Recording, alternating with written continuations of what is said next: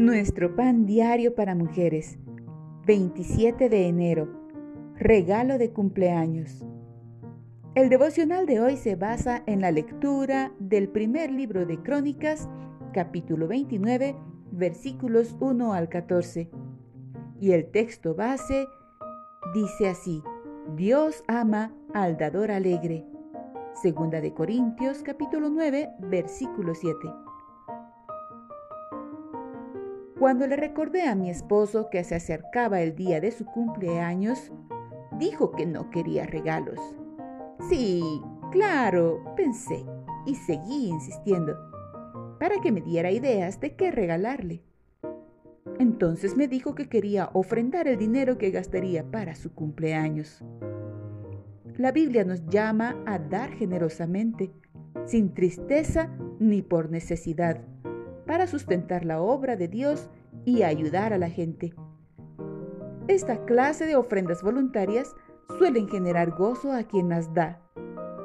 Cuando el rey David donó sus reservas personales de oro y de plata para ayudar a construir el templo, muchos funcionarios israelitas siguieron su ejemplo. Después de ofrendar bronce, hierro y piedras y metales preciosos, se alegró el pueblo por haber contribuido voluntariamente. Como parte de la celebración, David alabó a Dios diciendo, De lo recibido de tu mano te damos, señalando que todo le pertenece al Señor. Recordar esta verdad nos permite dar con desprendimiento, ya que simplemente estamos devolviéndole nuestros recursos a su verdadero dueño, Dios.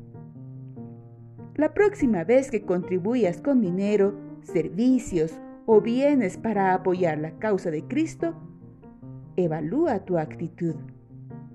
¿Estás dando generosa y voluntariamente? Dios ama al dador alegre.